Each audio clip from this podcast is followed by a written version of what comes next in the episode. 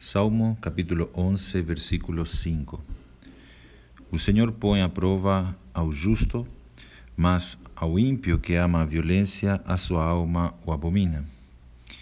Queridos irmãos, nessa pequena porção da palavra, vemos Deus testando aqui a lealdade dos cristãos, do seu povo, do justo. O Senhor põe à prova ao justo. Quem é esse justo aqui? Justo, porque o Senhor é justo. Justo é o caráter de Cristo. O caráter de Cristo que está sendo formado em nós. Para isso é necessário passarmos por provações.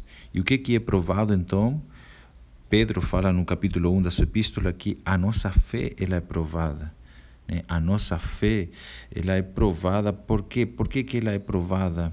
É para verificar se a nossa fé ela é genuína, se ela é forte, se ela é pura ou não.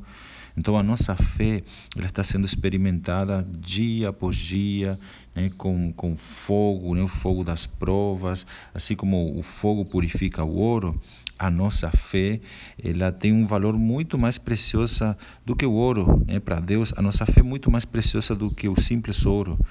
Portanto, queridos irmãos, a nossa fé deve permanecer firmes, firme no Senhor, em cada prova né, que nós estamos passando, nesse caminho de provações ardentes, né, em cada situação, cada tribulação, Deus está nos testando para ver qual será a nossa atitude né, em relação ao nosso amor, a nossa lealdade para com Ele, em relação à nossa fé. Queridos irmãos, o ímpio aqui no versículo 5 é aquele que não se importa com Deus, né, que não tem esse caráter trabalhado, que ama a violência. Mas nós somos aqueles que amam ao Senhor e deixarão Cristo ser trabalhado em nós por meio de cada prova.